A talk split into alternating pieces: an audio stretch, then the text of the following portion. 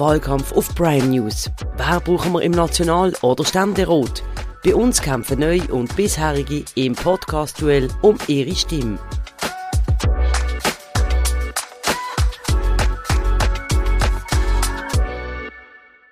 Herzlich willkommen zum Wahlkampf-Podcast hier auf Prime News. Mein Name ist Anja Schara, ich begrüße meine Gäste. Auf der einen Seite Elisabeth Schneider-Schneider, Präsidentin von der Handelskammer bei der Basel, seit 2010 Baselbieter Nationalrätin für die Mitte und gemäß Eigenbeschrieb auf ihrer Webseite eine Vollblutpolitikerin. Auf der anderen Seite Samira Marti, Wirtschaftswissenschaftlerin, seit 2018 SP-Nationalrätin und erst gerade kürzlich zur Co-Chefin in der SP-Fraktion im Bundeshaus gewählt worden. Guten Abend miteinander. Guten Abend. Guten Abend. Im folgenden Gespräch werden wir natürlich die wichtigen oder wichtige Themen in diesem Wahlkampf besprechen, wo den Leuten unter den Fingernägeln brennt. Das sind einerseits Gesundheitskosten, aber auch allgemein die Teuerung, die Kaufkraft, die Leute machen sich Sorgen, wenn sie weniger Geld im Portemonnaie haben. Und auf der anderen Seite Wirtschaftsstandort und Beziehungen zur EU. Ja, wir fangen das Gespräch eigentlich immer mit der gleichen Frage oder der gleichen Challenge an, nämlich in einem Satz bitte zuerst Elisabeth Schneider-Schneider. Sie sind bereits seit 13 Jahren im Amt. In einem Satz, wieso braucht sie es jetzt nochmal vier Jahre im Nationalrat? Weil es jemanden braucht, der die Region kennt und wo in Bundesbern gut vernetzt ist und mehr Basel nach Bern und in die ganze Schweiz bringt. So eine kurze Antwort haben wir wirklich noch nie gehört, glaube ich. Samira Marti, vielleicht schaffen Sie es auch in einem Satz. Wieso braucht sie es weitere vier Jahre in Bundesbern? Weil ich in den letzten Jahren nicht sagen dass ich gestalten kann zu einer sozialeren Schweiz und auch die Anliegen aus der Region zu Bern kann vertreten Und ich glaube, genau das Know-how und das Netzwerk, das Elisabeth auch angesprochen hat, das bringe ich mit und das braucht es zu Bern, um etwas zu erreichen. Hm. Super, dann steigen wir gerade ins erste Thema ein. Gesundheitskosten bei den Leuten immer ganz oben auf dem Sorgenbarometer. Santé Suisse geht von einem Aufschlag bei der Prämie von 8 bis 9 Prozent aus. Ein riesen Hammer. Samira Marti zuerst. Die SP, die Lösung bei der SP ist, man will, dass nur 10 Prozent vom Einkommen äh, von den Leuten an die Gesundheitskosten fließen. Das bedeutet jetzt aber keine Senkung der Kosten, sondern nur eine Umverteilung. Bitte zwei Beispiele oder ein, zwei Beispiele von Massnahmen, die Sie würden unterstützen, die die Kosten wirklich auch dämpfen. Ja, also das mache ich sehr, sehr gerne, weil das haben wir in den letzten Jahren oft gemacht, Vorschläge, ganz konkrete zum Kosten senken, ohne dass es eben einen Einschlag gibt auf die Gesundheit und auf die Qualität des Gesundheitswesens für die Menschen. Mit dem Alain Berset, unserem Bundesrat, äh, haben wir verschiedenste Vorschläge gemacht, die wir leider immer wieder verloren haben bei der bürgerlichen Mehrheit. Ein Beispiel sind äh, 300 bis 500 Millionen Franken, die man jedes Jahr einsparen kann, wenn man Generikapreise anpassen will. Wir zahlen im Vergleich zum grenznahen Ausland eineinhalb so viel für Generika-Medikamente, also solche, die nicht patentiert sind. Mhm. Und wir setzen sie auch viel weniger ein als andere europäische Länder. Und da gibt es äh, Mechanismen, wie man Preise können senken und die Nutzung können erhöhen Und das hat ein enormes Einsparpotenzial, das niemandem weh macht, weil es ist ja schließlich der gleiche Wirkstoff. Mhm. Und trotzdem ist das nicht durch das Parlament gekommen, vor allem wegen der Lobby von Intergenerika, vom äh, Präsident Thomas Döckurt, ein SVP-National aus dem Kanton Basel-Land, der sich an vorderster Front dagegen eingesetzt hat. Und das sind Sparmaßnahmen, die niemandem wehtun die auch nicht eine Reduktion von der, Gesund von der Qualität des Gesundheitswesens mit sich gebracht hat. Und unverständlich ist, wieso wir da nicht durchgekommen sind. Mhm. Es gibt auch weitere, aber wir eröffnen sicher ein Gespräch mit dem. Ich habe auch weitere Beispiele. Ja, Medikamentenpreise sind sicher ein Thema. Frau Schneider-Schneider, als Präsidentin von der Handelskammer, sind Sie da schon mal zu den Pharmakonzernen, auch wo wir ja hier in der Region viele haben, gegangen und sind ihnen mal auf die Füße getreten und haben gesagt, schaut mal hier auf eure Preise? Also Medikamentenpreise, das ist äh, der kleinste Anteil der Gesundheitskosten. Ich möchte einfach ganz generell sagen, dass die hohen Krankenkassenprämien wirklich ein Problem sind für die Familie. Ähm, einerseits haben wir Prämienverbilligungen, aber äh, auch für einen Mittelstand, der die ganze Prämie muss Zahlen ist es ein großes Problem und wir Politik ist jetzt gefordert, die notwendigen Maßnahmen zu treffen. Seit Jahren, die wir mit unseren Initiativen, dass wir Gesundheitskosten dämpfen, hier aktiv sind. Mit ist auch die Partei, die in Verbindung gebracht wird mit Gesundheit. Also das ist unsere Kernkompetenz. Mit der Initiative wollen wir vor allem Kosten eindämmen. Ähm, wir wollen eine Kostenbremse im Gesundheitswesen Gesundheitswesen in den verschiedensten Bereichen. Für uns ist beispielsweise ganz zentral, dass wir endlich ein elektronisches Patientendossier kriegen, dass nämlich äh, nicht die gleiche Untersuchung bei sieben verschiedenen Ärzten kann gemacht werden. Eine weitere ähm, ganz wichtige Maßnahme, das ist, wenn man, dass man Behandlungen mit ambulant statt stationär macht und dann muss man halt auch anfangen bei den Leistungen, anfangen schauen, welche Leistungen sind lebensnotwendig und auf welche Leistungen könnte man verzichten. Was man natürlich auch muss sehen, dass durch die demografische Entwicklung es halt auch immer mehr ältere Menschen gibt, die mehr Gesundheitskosten auch generieren und dass dort Generationengerechtigkeit spielt, das braucht ganz klar Maßnahmen, die wir jetzt in der Politik müssen beraten müssen. Leistungen also, kürzen, Samira Marti? Ja, also ich möchte darauf hinweisen, die Krankenkassenprämie, die immer mehr Leute belasten und auch im Mittelstand zur Belastung werden. Oder? Eine Familie zahlt über 1000 Franken. Äh, wir haben mit der Mitte-Partei eigentlich als SP einmal einen Kompromiss gehabt, dass wir gesagt haben, wir müssen eben genau auf beiden Schienen fahren. Wir müssen Gesundheitskosten dort senken, wo es ineffiziente Mechanismen gibt wo die Qualität nicht leidet. Und gleichzeitig müssen wir aber auch die Menschen entlasten, weil es kann nicht sein, dass man immer wie mehr von den Gesundheitskosten über die Kopfprämie finanziert. Die nimmt überhaupt keine Rücksicht darauf, wie die Menschen finanziell dastehen, ob jemand tief oder hohe Einkommen hat. Und da braucht es einen Ausbau von der Prämienentlastung. Das ist historisch gesehen auch der Kompromiss, wo man äh, die obligatorische Versicherung eingeführt hat, wo man gesagt hat, ein Haushalt einfach unabhängig vom Einkommen ähm, über Gebühren mitzufinanzieren. Das machen wir bis maximal 8% vom Einkommen. Und alles darüber müssen wir über den allgemeinen Bundeshaushalt auch mitfinanzieren, weil der sozial gerechter ist. Und äh, da bin ich gespannt ähm, über die Unterstützung von der Elisabeth, je nachdem jetzt im September. Wir werden den Gegenvorschlag behandeln zur Prämieninitiative von der SP, die einen Ausbau möchte äh, von der Prämienentlastung. Wir haben hier vor einem Jahr einen super Kompromiss zusammengeschmiedet im Nationalrat und jetzt hat uns Mitte hier leider im Stich gelassen. Er macht einen Vorschlag, der ungenügend ist, der nicht einmal den Anstieg, der jetzt angekündigt worden ist, würde ausgleichen.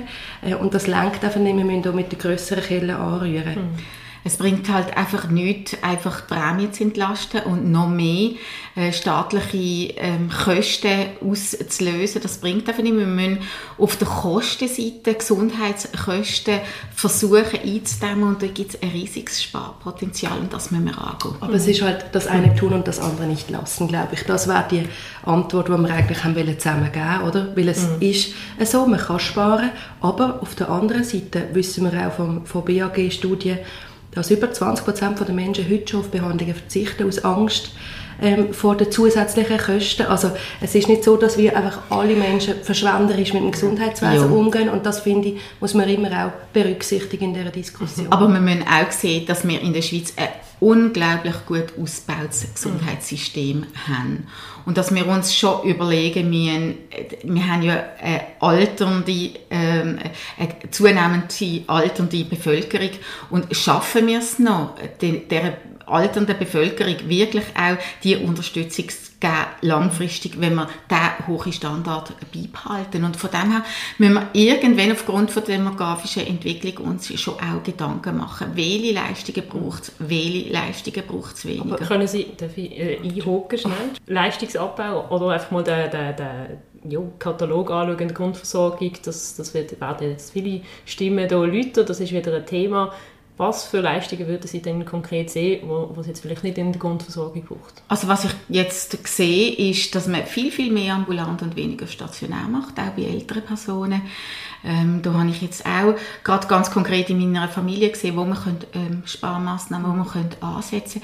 Was ich beispielsweise halt auch finde, ich weiß, es ist nicht so populär, vor allem nicht vor Wahlen, dass man unsere Spitaldichte die ist, in der Schweiz, die ist mhm.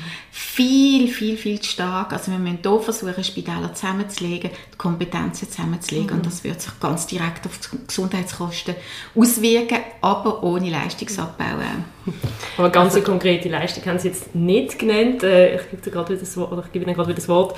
Es hat der Gesundheitsökonom gerade heute von der Uni Basel in Interview mit der BATS gesagt, wir müssen wegkommen von der Vollkasko-Mentalität, dass 98% der Leistungen in der Grundversorgung abdeckt sind. Samira Marti, das, das kann es doch nicht sein. Also ich glaube, das ist der ganz, ganz große zivilisatorische Fortschritt mit der Grundversorgung, wo man wirklich alle Menschen absichert. Was passiert, wenn man von Verschrauben beim Grundkatalog, das sieht man in den USA, wo viel, viel mehr Menschen verzichten oder sich dann auch verschulden wenn sie unvorhergesehen halt eine schreckliche äh, Diagnose bekommen.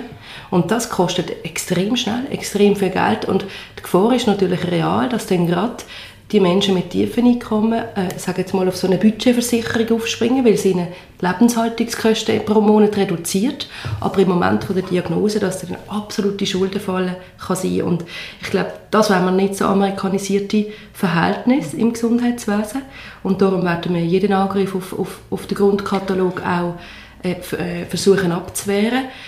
Das heißt aber nicht, dass man nicht Ineffizienzen ausräumen kann, also im Gesundheitswesen. Und ich möchte noch einen Satz zu der Ambulant. Weißt, das Problem ist natürlich, solange wir, wir werden auf der gleichen Seite sein mit der Einführung von EFAS, von der einheitlichen Finanzierung, aber im Moment ist natürlich die Verschiebung von stationär zu ambulant erhöhter Druck auf Prämien weil die Kantone bei der ambulanten Behandlung nicht mitfinanzieren im Vergleich zu den stationären Behandlungen. Mhm.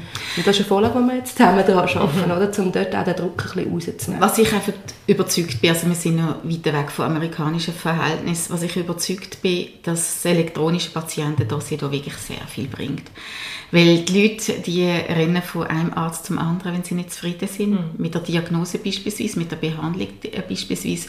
Und Ärzte sind dann halt auch gezwungen, jedes Mal wieder die gleichen Untersuchungen zu machen. Und da ist gerade bei älteren Personen extrem viel äh, Potenzial drin. Mhm. Ist dann auch, wie sehen Sie das mit, äh, mit dem konkreten Modell? Denn, eben, wenn man zuerst mal, es gibt ja das Hausarztmodell oder, oder sonstige Modelle, dass man dort ein bisschen schraubelt oder bei der Franchise schraubelt, ähm, dass man vielleicht die höchste Franchise nicht auf 2,5 ansetzt. Sind das auch Massnahmen, wo, wo Sie finden, da muss man ein bisschen da etwas, ein bisschen da etwas oder muss einfach grundsätzlich es, es Reform muss, basieren? Es muss eine grundsätzliche Reform basieren, wo auch alle Akteure im Gesundheitswesen müssen Bereitschaft zeigen, mitzuhelfen. Es kann nicht sein, dass man nur auf Kosten, beispielsweise von den Spitälern, auf Kosten von den Ärzten, auf Kosten von, von ähm, der, der Krankenkasse oder auf Kosten von der Pharmaindustrie ähm, tut Einsparungen machen, sondern es braucht eine, eine, grundsätzliche Reform, dass wir die Gesundheitskosten in den Griff kriegen. Und ich glaube, man muss auch aufpassen, dass man es nicht auf Kosten der Patientinnen und der Patienten machen, weil das ist nicht das Problem. Das Problem sind unnötige Eingriffe, wo man weiß, werden in gewissen Regionen viel häufiger angewendet wie in anderen. Das kann nicht damit zu tun haben, dass dort genetisch irgendwie die Veranlagung schlechter ist, sondern das sind Fehlanreize im System. Und gleichzeitig, ähm, glaube ich, muss man schon sehen, es gibt natürlich auch auf Seite Krankenkasse Einsparpotenzial. Also da wird 5% der Prämiegelder ausgegeben für Werbungen jedes Jahr von diesen vielen, vielen Kassen. Und auch das muss man in Frage stellen, wenn man will einsparen. Der Wettbewerb vermeintlich bei der Krankenkasse, der funktioniert einfach nicht im Sinn, als dass es Preise senkt von der Prämie, sondern es führt vor allem zu einer Mengenausweitung. Ein Beispiel, wie absurd das System ist, wegen der hohen Anstieg im letzten Jahr haben sehr überdurchschnittlich viele Menschen die Kasse gewechselt. Mhm. Und das hat zu so viel Bürokratie geführt, dass die Kassen haben müssen ihre Personalbestände erhöhen, um, um die Wechsel von der Krankenkasse überhaupt zu verarbeiten. Und das mhm. kostet ja dann auch wiederum mehr Prämie. Also so Sachen, das ist einfach unnötig. Und da könnte man sich wieder mal über eine öffentliche Kasse Über eine Einheitskasse unterhalten. Also ob denn eine Einheitskrankenkasse, die dann staatlich geführt ist, äh, tiefere Verwaltungskosten hat, das muss sich zuerst auch noch zeigen. Also sicher weniger weniger als 47 Kassen in der Summe. Es steigen ja nicht nur die Krankenkassenprämien leider, man hat jetzt gerade äh, bei, den Strompreisen wieder einen riesen Aufschlag kommuniziert, die Mieten steigen und mit der allgemeinen Teuerung die Löhne, die Reallöhne sind um 1,9 Prozent letztes Jahr zurückgegangen im, Vergleich, im Verhältnis. Die Leute haben also weniger Geld im Portemonnaie. Frau Schneider-Schneider, was machen Sie konkret in Bern oder wenn Sie machen, um dem entgegenwirken? Ja, wir sind natürlich in einer schwierigen Situation. Einerseits ähm, sind wir am Verarbeiten von Covid, andererseits haben wir den Ukraine-Krieg, der auch im Energiebereich ähm, da Spuren hinterlässt. Und der Kaufkraftverlust, der ist in der Tat da und den muss man angehen. Und insbesondere in, in Bezug auf die hohen Energiepreise muss man Massnahmen ergreifen. Was für Massnahmen das sind, da sind wir jetzt im Moment gerade in den Beratungen. Es ist sicher so, dass äh, der Mantelerlass, wo wir jetzt darüber entscheiden, jetzt in der Herbstsession, uns mehr erneuerbare Energien gibt, mehr eigene Energien. Und wenn man eigene Energien hat, ist man auch unabhängiger in Bezug auf den Strompreis. Das ist sicher eine Massnahme. In Bezug auf Mieten sind wir auch in einer schwierigen Situation. Die Preise, die sind teilweise auch für den Mittelstand, wo halt, also bei all diesen Kaufkraftdiskussionen leidet eigentlich immer der Mittelstand, der nicht um, von Subventionen kann profitieren, sondern wo die ganzen Kosten selber muss äh, stemmen und, und das, das ist sicher nicht eine einfache Situation. Machen Sie, Frau Marti. Sie setzen sich ein für das sind ja Geringverdiener vor allem, die dann zum Beispiel von Prämienverbilligungen etc. profitieren. Würden sich jetzt auch mal einsetzen für Steuersenkungen für den Mittelstand? Also wenn man sich äh, durchrechnet, das habe ich schon oft gemacht, dann merkt man, Steuersenkungen bringt gerade für die Familie im Mittelstand weniger als direkte Unterstützung bei ihren Lebenshaltungskosten. Also wenn man schaut, was steigt, neben den Strompreisen, die jetzt sehr aktuell ist, sind es die Prämien, es ist jetzt wieder angekündigt, 8 bis 10 Prozent, ist noch nicht klar wie fest, sind es Mieten, die brutal werden ansteigen in den nächsten Jahren und das sind die grössten äh, Haushaltsposten oder, für jeden Haushalt, mhm. Mieten und Krankenkassenprämien. Und bei den Mieten ist es völlig klar, es braucht nicht nur für Geringverdiener, sondern für alle Menschen mehr bezahlbaren Wohnraum, mehr genossenschaftlichen Wohnungsbau. Dort spart man sich einfach jedes Jahr Tausende von Franken, die sonst in Renditen von Immobilienkonzernen laufen, wo bei einer Kostenmiete, die bei einer Genossenschaft hast, einfach wegfällt. Das sind im Schnitt, das weiß man, äh, im Jahr 2021 370 Franken gewesen, wo man zu viel gezahlt hat pro Monat, pro Haushalt. Wenn man sich das überlegt, oder 370 Franken mehr zur Verfügung pro Haushalt, dann macht das doch ziemlich viel aus. Mhm. Und da sind wir dafür, dass man endlich eingreift und schauen, dass das Mietgesetz auch so umgesetzt wird und dass nicht übermäßige Gewinn kann gemacht werden mit dem Boden und mit dem Wohnen. Bei der Prämie, ähm, ein Satz, versuchen wir mit der Prämienentlastung zu schaffen, dass wir eben genau nicht nur die tiefsten Einkommen, sondern auch mehr ähm, den Mittelstand und die Familie mit dem kann unterstützen Aber die werden ja dann auch wieder von Steuergeld Genau. Also ich, ich habe einfach die Mühe, mehr bundene Ausgaben zu schaffen. Also wenn man sieht, dass beim Bund bereits über 60 Prozent von allen Bundesausgaben äh, bundene Ausgaben sind und der Spielraum für einen Bund immer kleiner wird und ähnlich ist es auch bei den Kantonen ähm, dann ähm, macht es mir einfach mir, wenn ich sehe, wie der Staatshaushalt, ähm, wie es im Staatshaushalt im Moment nicht geht. Und wir brauchen gesunde Staatsfinanzen, um auch die soziale Wohlfahrt langfristig zu sichern.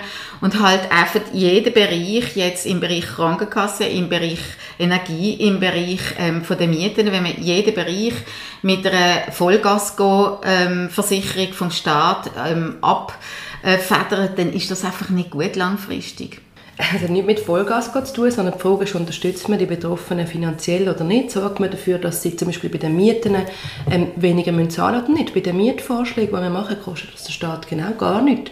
Sondern es geht darum, dass nicht übermäßige Rendite kann gemacht werden mit dem Gut ähm, vom Boden, wo alle ein, ein Recht haben, darauf zu leben, also äh, eine ja, Notwendigkeit ist, haben. Das ist äh, Kolkose, die man im, Z und im Mietrecht, nein, aber im Mietrecht und auch in der Bundesrechtsprechung ist völlig klar geregelt, was man verlangen als Miete und was nicht. Und dass es auch einen Deckel gibt bei der Rendite, das ist unsere Rechtsgrundlage. Nur wird es nicht durchgesetzt, weil sich die Vermietenden, ähm, weil die Mietparteien sich müssten wehren und ähm, auf die Schlichtungsstelle gehen. Das ist einfach eine riesige Hürde. Ich bin auch Mieterin. Das macht man nicht gern. Man will keinen Streit mit dem Vermieter. Ja. Das aber, führt dazu, dass man zu viel zahlt. Das kostet ja. den Staat aber, keine Franken. Wir sparen einfach Milliarden ein, die in die Kaufkraft der Menschen fließen. Auf der anderen Weg sind Eingriffe in, ins Eigentum, in die Eigentumsgarantie, das ist ein wichtiges Gut in unserem Land. Und da noch mehr staatliche Vorschriften zu machen für, für Leute, die, die Immobilien haben, da, ja, da sperre ich mich dagegen. Und wie gesagt, irgendwo gibt es auch eine Selbstverantwortung. Wir leben in einer Zeit, die nicht so einfach ist, und nicht so einfach ist für die Menschen in unserem Land. Aber trotz allem äh, ja, ist der Standard ja noch relativ hoch im Vergleich mit, dem, mit, ja, mit anderen Ländern, von unserem europäischen äh, Kontinent. Und äh, ja, Verantwort Freiheit, Verantwortung, aber auch Solidarität das ist, sind wichtige Tugenden auch für die Mitte, aber die Selbstverantwortung, die Verantwortung, die steht eben auch hoch. Also, dass man nicht einfach jede Verantwortung an den Staat kann delegieren und der Staat dann so eine Risikogarantie kann geben Aber es geht, also ein Satz, es geht nämlich wirklich nicht wir werden im September über das diskutieren im Parlament. Es geht wirklich nicht darum, dass der Staat eine Vollgasversicherung soll geben oder neue Reglemente aufstellen, neue Regeln machen. Es geht nur darum, dass das geltende Recht umgesetzt wird. Und in anderen Bereichen äh, sind gerade die bürgerlichen Parteien sofort dabei, wenn es darum geht, das Recht durchzusetzen und zu sagen, typischerweise Law and Order Politik zu machen, wo man sagt, logisch, wir müssen dafür sorgen, dass die Menschen das Recht einhalten. Und im Mietrecht, wo es halt darum geht, dass äh, mächtigere Konzerne insbesondere, die jetzt die Überhand haben im Besitzstand von unseren Immobilien in der Schweiz, wenn es darum geht, dass sie sich ans Recht halten dann duckt man sich weg. Also ich glaube, es sind weniger Konzerne, sondern es sind vor allem Pensionskassen, die die Übermacht haben im Schweizer Immobilienmarkt. Also 15% besitzen Pensionskassen. 15 Prozent mindestens. Gut, das ist eigentlich auch gerade ein guter Moment zum Thema wechseln, aber eigentlich ist es immer noch das gleiche Thema, wenn wir auch über den Wirtschaftsstandort reden, auch im Zusammenhang mit der EU, damit es unserer Wirtschaft gut geht. Eben sind ja auch Firmen natürlich ähm, involviert. Gerade hier natürlich in der Region Basel mit der EU als größter Handelspartner sind wir da natürlich ähm, auch abhängig davon, kurz von beiden in dem EU-Dossier? Da ist ja wirklich jetzt gerade mal Sendepause. Was muss jetzt passieren, dass es dort vorwärts geht? Und muss überhaupt etwas passieren? Also es ist Sendepause seit Jahren. Also ich bin seit 13 Jahren im Nationalrat und seither ist Sendepause. Und äh, es ist gesagt worden, die EU ist die wichtigste Handelspartnerin von der exportorientierten Industrie. Und wir sind in Basel mit der Life Science Industrie ganz stark an den äh, Exportleistungen äh, beteiligt. Und von dem her, wir, wir brauchen ein geregeltes Verhältnis mit der EU, nicht nur, weil der Zugang zum, zum europäischen Binnenmarkt muss gewährleistet sein, sondern weil wir auch im Bildungsbereich nur europäisch so die Stärke können behalten, die wir jetzt haben im Bereich von Forschung und Innovation, aber auch, weil, wir, weil Personenfreizügigkeit ein Erfolgsmodell ist, gerade in unserem Dreiland mit den vielen Grenzgängern, die wir haben. Und von dem her ist es unverständlich, wieso in Bundesbern, wieso es dort so harzt. Und das ist nicht eine Frage von einer Partei, sondern das ist eine Frage von allen Bundesratsparteien. Also ich glaube, wir müssen uns da selber auch ein bisschen in Pflicht nehmen. Mhm. Ich glaube, es ist, es ist wirklich, also ich mit, bin mit dem einverstanden, mhm. was Elisabeth sagt. Ich denke, die Herausforderung wird sein, und äh, es wird sicher einfacher, wenn wir alle vorbei sind, so ehrlich kann man auch sein, wird sein, der Schulterschluss, den man historisch eigentlich geschafft hat für die europäische Öffnung von dem Land, dass man den wieder schafft. Und der geht halt von der FDP bis zu den Gewerkschaften. Mit der SVP, das kann man ehrlich sagen, kannst du machen, was du willst, sie sind am Schluss immer dagegen, oder? Aber die ähm, Linie, der Schulterschluss, den müssen wir wieder anbekommen. Da sind alle einverstanden, alle gefordert, ähm, dass man in beide Richtungen Kompromiss eingeht. Das heißt einerseits von Seiten der Gewerkschaften, andererseits aber auch von Seiten der Arbeitgeber. Und die Sozialpartner sind gefordert, auch gerade in diesen umstrittenen ähm, Themen, endlich auch Lösungen zu finden. Da braucht es aber beide Seiten. Und ich genau. glaube, da muss man auch aufhören, sich immer gegenseitig zu beschuldigen, sondern dann spätestens am 23. Oktober anhocken und einen Weg finden. Aber es ist ja ein Fakt, oder? Auch wenn jetzt die Verhandlungen wieder aufgenommen werden würden, wären es immer noch die gleichen natürlich Knackpunkte. Und da sind natürlich eben die Gewerkschaften, wo ja auch durch die SP immer gut vertreten ist, äh, tun ja stur, was den Lohn, mhm. Lohnschutz anbelangt. Also liegt es nicht auch eben an dieser Sturheit jetzt von links oder von also, was mich ärgert, ich sage immer, die SVP äh, weigert sich ja seit Jahren, den bilateralen Weg zu unterstützen, obwohl sie eigentlich den bilateralen Weg einmal ähm, geschaffen haben nach der Abstimmung vom EWR, den sie jeden Vertrag, wenn, er wieder auf, wenn einer auf dem Tisch ist, bekämpfen mit Vehemenz. Und das führt dann dazu, dass ähm, die Gewerkschaften enorm stark sind jetzt. Die Gewerkschaften, die pokern natürlich, versuchen, wissen auch, dass wir die europapolitische Allianz brauchen, von links bis und mit FDP. Und die pokern natürlich auch und die Arbeitgeber auch unter Druck setzen. Und das finde ich eine ungute Situation. Wir haben sie schon mal gehabt bei der Personenfreizügigkeit. Dort haben wir aber flankierende Maßnahmen gemeinsam mit den Gewerkschaften äh, und also mit der Sozialpartnerschaft können schaffen und die Gewerkschaften blockieren jetzt dort. Ich weiß, was, was der Arbeitgeber dort anbietet und es ist logisch, sie versuchen möglichst viel mhm. rauszuholen, auch auf Druck von den europäischen Gewerkschaften und das ärgert mich. Ich finde einfach, man müsste dort ähm, man müsste dort einen pragmatischeren Weg gehen. Die Gewerkschaft, also Lohnschutz ist wichtig, da darf es keinen Abbau geben. Aber bei der Personenfreizügigkeit haben wir ja auch den Entsendegesetzgebung gemacht, unilateral, wo man mit den Gewerkschaften zusammen für einen Lohnschutz gesorgt hat. Und da sollte man viel mehr Selbstbewusstsein haben, einfach unterzeichnen, die institutionellen Fragen lösen mit der EU und nachher national die offenen Fragen auf, Gesetzesebene regeln, so wie wir das bei der Personenfreizügigkeit gemacht haben. Eine kurze Replik. Ich finde, das ist also äh, ein flammendes Votum für den, europäischen, äh, für den europapolitischen Schulterschluss, aber dass Gewerkschaften in diesem eine wichtige Rolle spielen, das ist eben nichts Neues. Das ist schon nach dem EWR so gewesen und das ist dann resultiert in den flankierenden Massnahmen. Und niemand in diesem Land würde sagen, dass die flankierenden Massnahmen über geschadet haben. Im Gegenteil, sie haben dafür gesorgt, dass das Lohnniveau in der Schweiz brutal viel höher ist als im europäischen Ausland und dass man gerade so Branchen äh, wie in Deutschland mit diesen 1-Euro-Jobs, wo wirklich brutalste Arbeitsbedingungen sind, dass man nie darauf gesetzt hat, dass man mit möglichst tiefen Löhnen versucht, irgendwie Sektoren zu erhalten. Und darum äh, ist es nicht einfach so einfach zu sagen, ja, die Gewerkschaften haben jetzt zu viel Macht, sondern das ist im Interesse der Menschen in dem Land. Wenn man den Markt öffnet, und das wollen wir, dann muss man auch dafür sorgen, dass der Wohlstand, der mit dem geschaffen wird, an alle zurückgeht. Und das passiert halt namentlich über das Lohnniveau. Und da, glaube ich, äh, tut es auch den Arbeitgeber und der bürgerlichen Partei gut, den Gewerkschaften und den Arbeitnehmern mehr Vertrauen zuzusprechen. Und wenn natürlich die ganze Zeit, jeder Moment zu Bern genutzt wird, um wieder einen Angriff zu machen auf die flankierenden Massnahmen oder auf Mindestlöhne, die in den Kantonen beschlossen worden sind, teilweise sogar von der Stimmbevölkerung, oder? Wenn man so versucht zu unterwandern, dann führt das natürlich zu einem Da muss ich jetzt etwas klarstellen. Und Im Rahmen von ein, ein, ein Satz, das muss jetzt, da muss ich jetzt etwas klarstellen. Ähm, Samira, du tust das ganze SP-Parteiprogramm abellieren, aber es geht jetzt um das Europadossier und im Europadossier ist kein Moment, kein Moment hat, ist Diskussion geführt worden, dass man den Lohnschutz will schwächen. Das will niemand. Der bestehende Lohnschutz will niemand schwächen. Ausgleichsmaßnahmen im Inland zu finden. Wenn man es nicht mit der Euro Nein, also wenn sie mir sagt, ich will einfach das Parteiprogramm, ich kann schon selber denken. Wenn man äh, wenn man den europäischen Weg geht, zusammen und weiter öffnet, dann heißt das, wenn man Lohnschutzmaßnahmen muss eingestehen gegenüber der Europäischen Union, dann muss man sie inländisch kompensieren.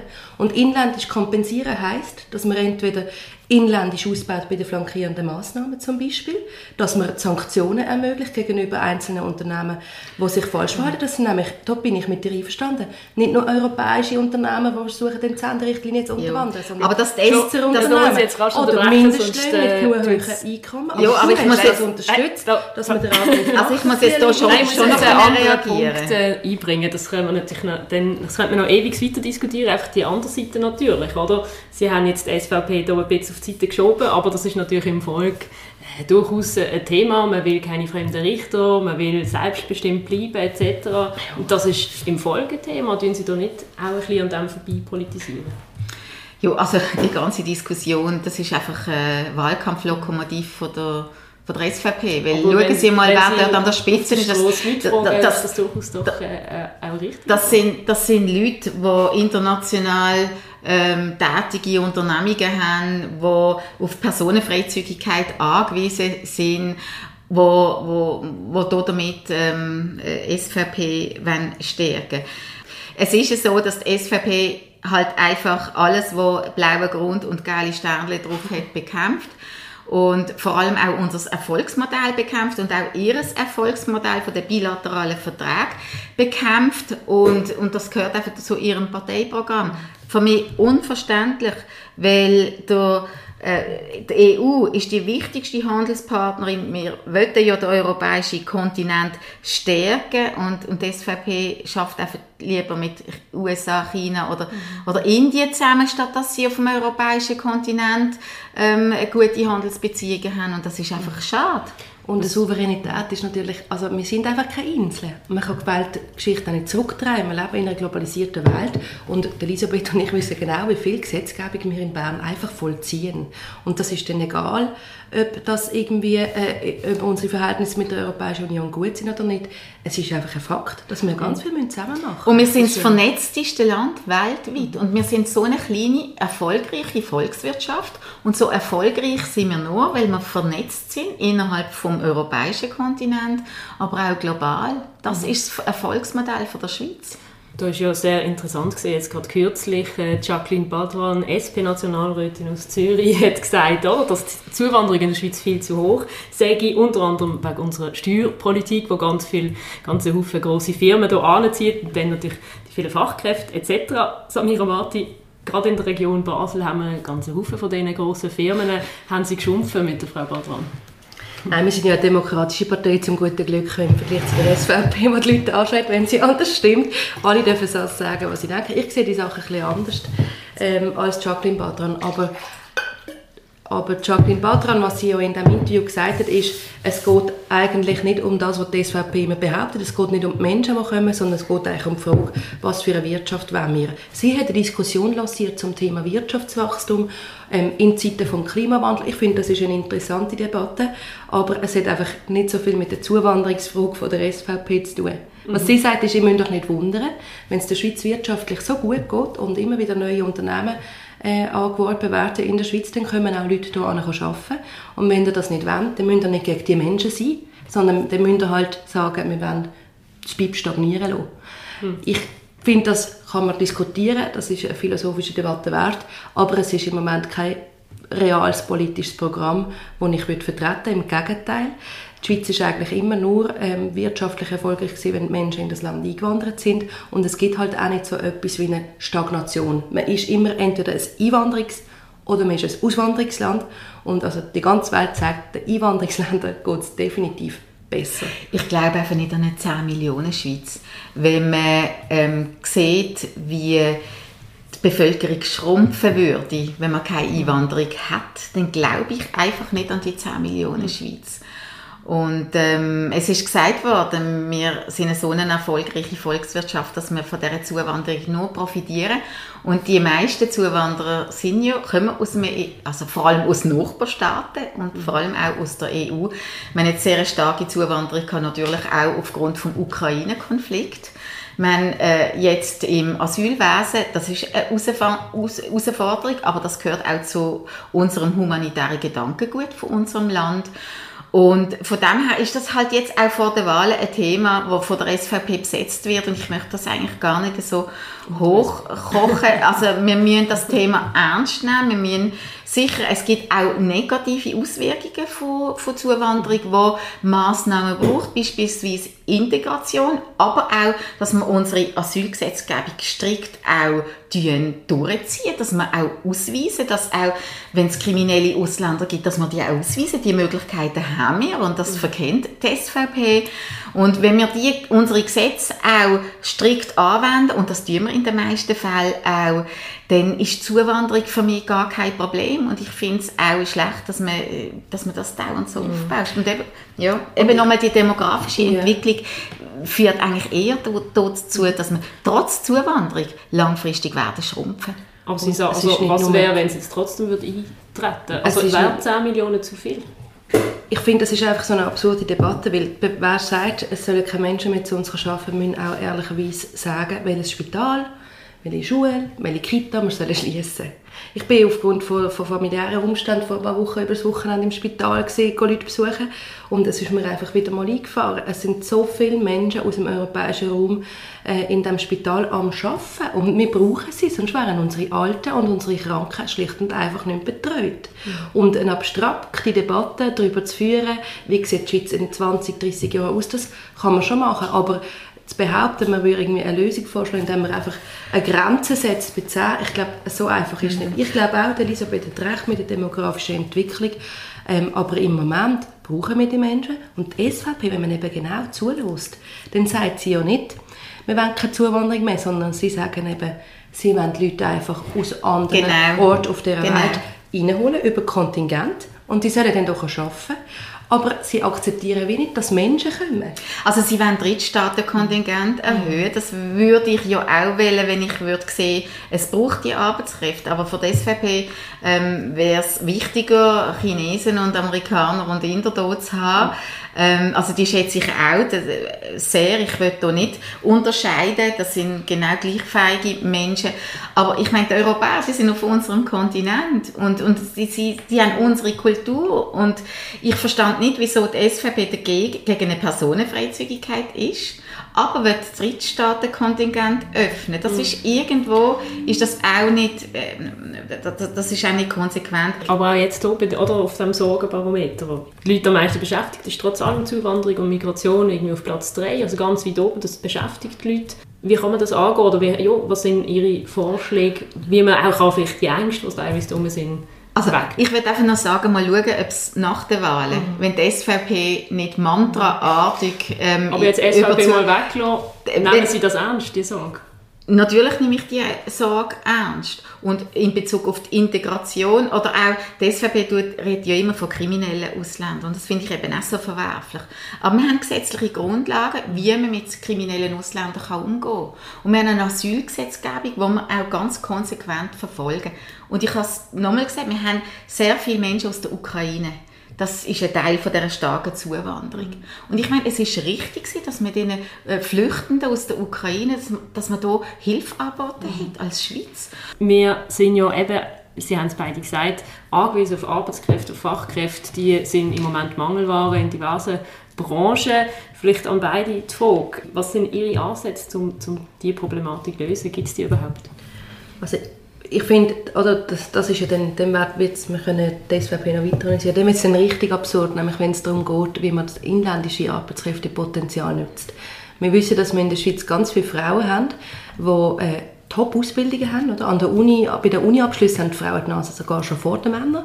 Und trotzdem äh, arbeiten sie in grossen Teilen Teilzeit tiefprozentig oder gar nicht. Und zwar schlicht und einfach, nicht alle, aber ein grosser Teil einfach weil es zu kompliziert wird. Die egalitäre, das egalitäre Modell, Familienmodell, äh, das wird einfach zunehmend zum Burnout-Risiko für beide Partnerinnen, für Partnerinnen und Partner von einer Familiengründung. Und darum glaube ich, ist es extrem wichtig, dass wir hier Strukturen schaffen, wo auch das Arbeitskräftepotenzial fördern, dass die Frauen, die möchten, können ihrem Beruf nachgehen, ohne dass es einfach eine riesige Herausforderung wird, rein ähm, von der Organisation von der Familie und der Kind. Und da braucht es mhm. besseres Angebot von der, von der Drittbetreuung, also bessere Kitas, günstiger und vor allem flächendeckender. Gratis also, Kitas. Ja, also ich unterstütze äh, sicher Kindertagesschulen, unterstütze ich auch zusammen mit den Arbeitgebern, die, wir mhm. brauchen eine bessere Vereinbarung von Familie und Beruf, aber das ist, finde ich auch irgendwo ein Flickenteppich. Ich setze mich ein für flächendeckende Tagesschulen. Ich, Im Ausland haben wir das überall. Und ähm, familienexterne Kinderbetreuung ist nur, nicht nur eine Frage von Mietern, sondern vor allem auch Klar. junge Väter sind extrem gefordert. Einerseits müssen sie ernähren sie und andererseits müssen sie daheim ihre, ihren Job machen. Also wir, brauch, wir brauchen ähm, Tagesschulen. Das würde auch bedeuten, dass die Integration äh, besser wird und es würde bedeuten, dass auch ähm, Eltern ähm, mehr bessere Möglichkeiten haben. Und dann, wir müssen sorgen zu der Personenfreizügigkeit. Das ist für mich ein ganz wichtiger Punkt, für, um weiterhin die Arbeitskräfte zu haben, die man braucht. Und dann die Ausschöpfung natürlich an erster Stelle eigentlich auch vom Inländerpotenzial. Mhm. Und die Erhöhung vom Rentenalter der Frauen. Ich weiß, Samira, das ist für dich schwierig. Das ist sicher auch ein richtiger Schritt in die richtige Richtung gewesen, dass wir dort das Potenzial, das wir haben, können ausschöpfen und dann soll es auch möglich sein, dass ältere Arbeitnehmende auch Anreiz kriegen zum Weiterarbeiten, weil die haben so viel Erfahrung und so viel Potenzial, was sie könnten der Wirtschaft zur Verfügung stellen hm. So Rentenalter erhöhen, da würden wir nochmal eine ganz große ja, Ich steige jetzt nicht auf das ein, ich glaube, wir sind schon über der Zeit, genau. ich deinen Blick richtig interpretiert. Das wäre es gewesen. vielen, vielen Dank für das interessante Gespräch. Ihr habt jetzt beide natürlich ein Feuerobenbier verdient. Äh, Birtel Biermanufaktur von Dreispitz präsentiert die Sendung und ähm, Wer hat besser abgeschnitten? Das können Zuhörerinnen und Zuhörer nachher abstimmen im zugehörigen Prime News Artikel. Und wenn ihr unseren Podcast abonniert, sind ihr immer informiert über die nächsten Wahlkampf Diskussionen hier bei uns auf Prime News. Besuchen auch das Dossier Wahlen 2023 und wir sind gespannt auf den 22. Oktober, wenn die Wahlen stattfinden. Dankeschön vielmals. Danke vielmals. Merci vielmals. National- und Ständeratswahlen 23 auf Prime News. Finden Sie Artikel, Interviews und Analysen in unserem Dossier Wahlen 2023 exklusiv auf primenews.ch.